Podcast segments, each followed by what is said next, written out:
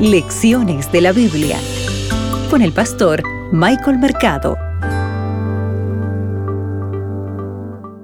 Bienvenido a tu programa Lecciones de la Biblia. Para hoy 23 de diciembre, el proceso del juicio. Abre tu Biblia que juntos escucharemos la voz de Dios. Segunda de Corintios, el capítulo 5, el versículo 10 dice lo siguiente: Porque es necesario que todos nosotros comparezcamos ante el tribunal de Cristo para que cada uno reciba según lo que haya hecho mientras estaba en el cuerpo, sea bueno o sea malo.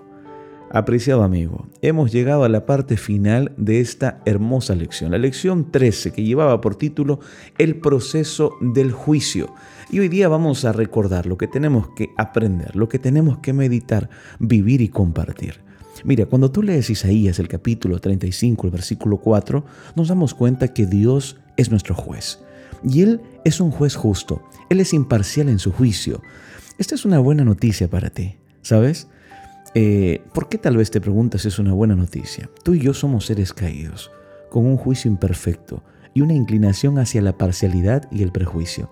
Tendemos a transportar a algunas personas al cielo y a continuación les negamos la entrada a otras, ¿cierto? Nos creemos jueces. A veces decimos, esta persona sí debe ser de esta manera. Tratamos de colocar algunas etiquetas o tratamos de evaluar vidas.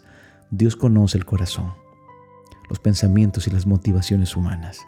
Por lo tanto, solamente Él puede dar a cada ser humano una sentencia imparcial y justa.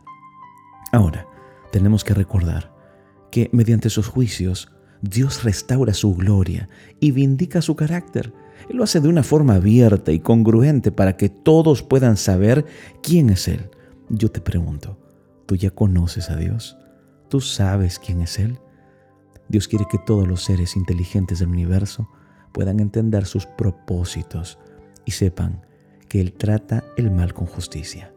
Él castiga a los impíos debidamente y salva a los pecadores con justicia. Al final, Dios restaurará completamente la armonía y la paz en todo el universo. Dios también puede restaurar tu vida. Dios quiere restaurar tu familia, Él puede hacerlo. Recuerda que el Señor está pronto a volver. Su palabra así lo declara. La abundante vida original de gozo, felicidad y paz será restaurada y nunca más será interrumpida por ninguna forma de desobediencia o rebelión. Finalmente, recuerda que cuando Dios se levanta a juzgar, Él se levanta a salvar. Y Él hoy quiere traer salvación a tu casa, a tu vida y a tu familia. Mis oraciones son por ti y por tu familia. Que Dios te acompañe.